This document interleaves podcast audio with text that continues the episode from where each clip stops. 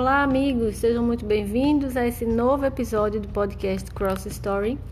A gente segue por aqui vendo cenas como se fossem stories da vida de Jesus Cristo, aprendendo com elas e aprendendo da melhor maneira, experimentando. O roteiro de hoje está no Evangelho de Lucas, capítulo 11, e a gente vai mergulhar com todos os sentidos nessas cenas. Tá preparado? Tá preparada? Então vamos lá. O ensino de Jesus acerca da oração. Certo dia, Jesus estava orando em determinado lugar. Tendo terminado, um dos seus discípulos lhe disse: Senhor, ensina-nos a orar como João ensinou aos discípulos dele. Ele lhes disse: Quando vocês orarem, digam: Pai, santificado seja o teu nome, venha o teu reino.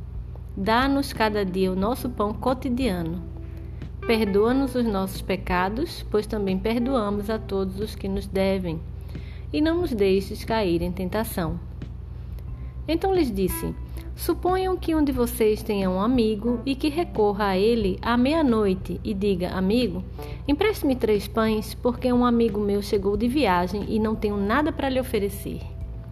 E o que estiver dentro responda: Não me incomode, a porta já está fechada e eu e meus filhos já estamos deitados.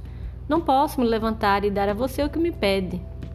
Eu digo: Embora ele não se levante para dar-lhe o pão por ser seu amigo, por causa da importunação, se levantará e lhe dará tudo o que precisar. Por isso digo: peçam e será dado, busquem e encontrarão, batam e a porta será aberta. Pois todo o que pede recebe, o que busca encontra, e a aquele que bate, a porta será aberta.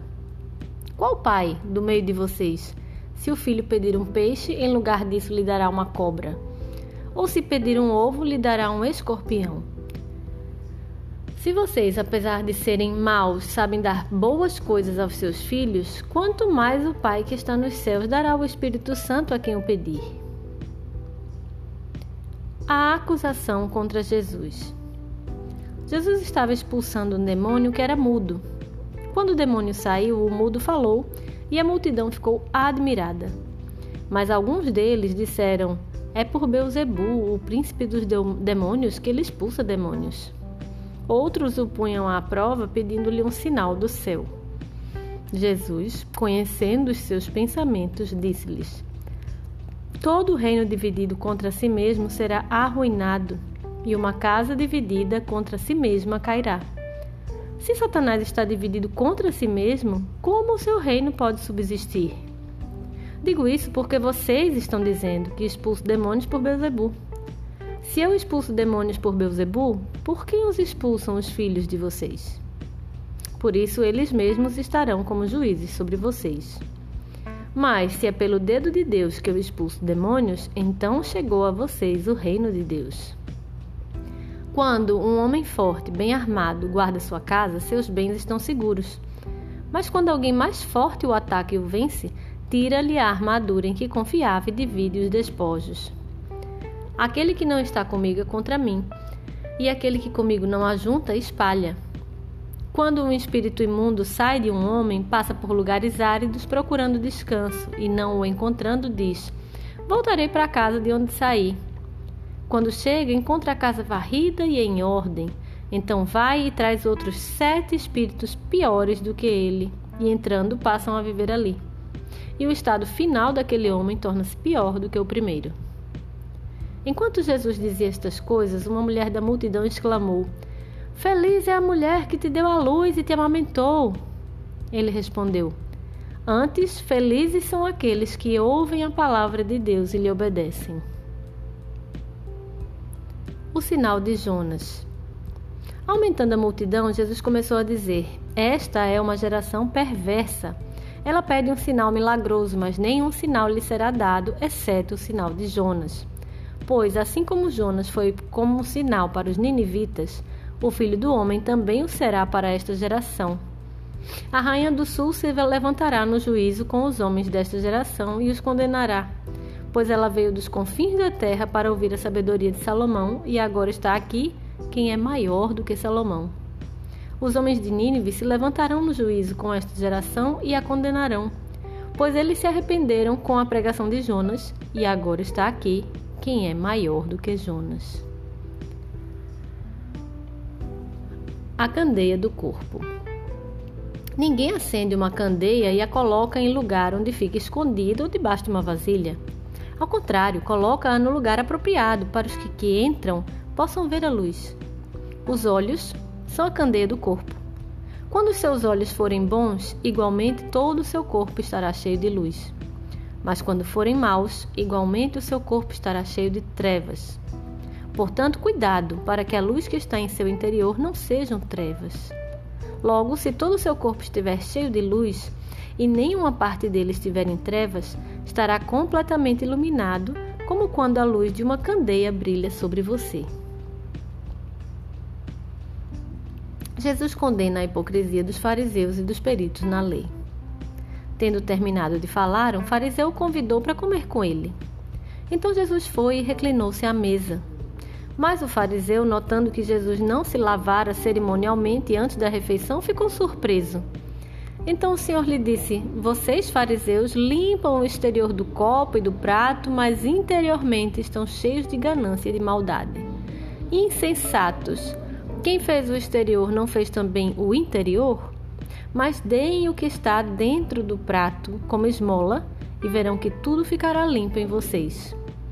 Ai de vocês, fariseus, porque dão a Deus o dízimo da hortelã, da arruda e de toda a sorte de hortaliças, mas desprezam a justiça e o amor de Deus. Vocês deviam praticar estas coisas sem deixar de fazer aquelas. Ai de vocês, fariseus, porque amam os lugares de honra nas sinagogas e as saudações em público. Ai de vocês, porque são como túmulos que não são vistos, por sobre os quais os homens andam sem o saber. Um dos peritos na lei lhe respondeu: Mestre, quando dizes estas coisas, insultas também a nós. Quanto a vocês, peritos na lei, disse Jesus, ai de vocês também, porque sobrecarregam os homens com fardos que dificilmente eles podem carregar, e vocês mesmos não levantam nenhum dedo para ajudá-los. Ai de vocês, porque edificam os túmulos dos profetas, sendo que foram os seus próprios antepassados que os mataram. Assim vocês dão testemunho de que aprovam o que os seus antepassados fizeram. Eles mataram os profetas e vocês lhes edificam os túmulos. Por isso, Deus disse em sua sabedoria: Eu mandarei a vocês profetas e apóstolos, dos quais eles matarão alguns e a outros perseguirão. Pelo que esta geração será considerada responsável pelo sangue de todos os profetas, derramado desde o princípio do mundo desde o sangue de Abel até o sangue de Zacarias, que foi morto entre o altar e o santuário. Sim, eu digo a vocês, esta geração será considerada responsável por tudo isso. Ai de vocês, peritos na lei, porque se apoderaram da chave do conhecimento. Vocês mesmos não entraram e impediram os que estavam prestes a entrar. Quando Jesus saiu dali, os fariseus e os mestres da lei começaram a opor-se fortemente a ele e a interrogá-lo com muitas perguntas, esperando apanhá-lo em algo que dissesse.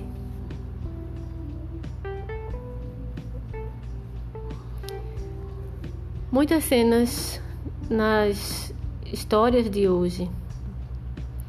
E certamente você tem seus destaques, mas o que eu vou destacar hoje é o confronto de Jesus, a dureza com que Jesus falava com os religiosos, daqueles que tinham a chave do conhecimento, como ele fala.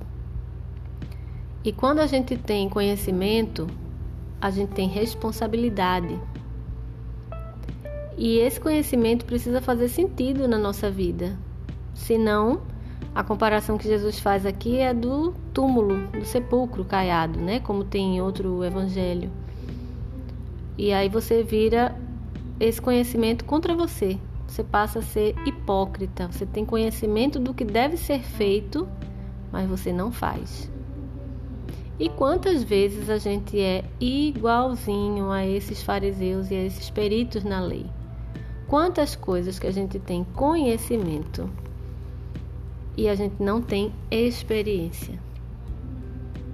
Acumular conhecimento é relativamente fácil mas experimentar do conhecimento para que ele vire experiência e faça diferença não só na nossa vida, mas na vida dos que estão ao nosso redor, esse é o grande desafio. Então, entre hipocrisia e experiência, sempre opte pela experiência. Eu sou Isabela Ribeiro, esse é o podcast Cross Story do canal Ribeiros de Vida no YouTube. Se você não entendeu alguma parte, ou precisa de esclarecimento, ou quer alguma sugestão, você pode enviar sua dúvida, seu comentário no Instagram, arroba e pode interagir por aqui pelo Spotify também. Um grande abraço, vejo você no próximo episódio. Até lá!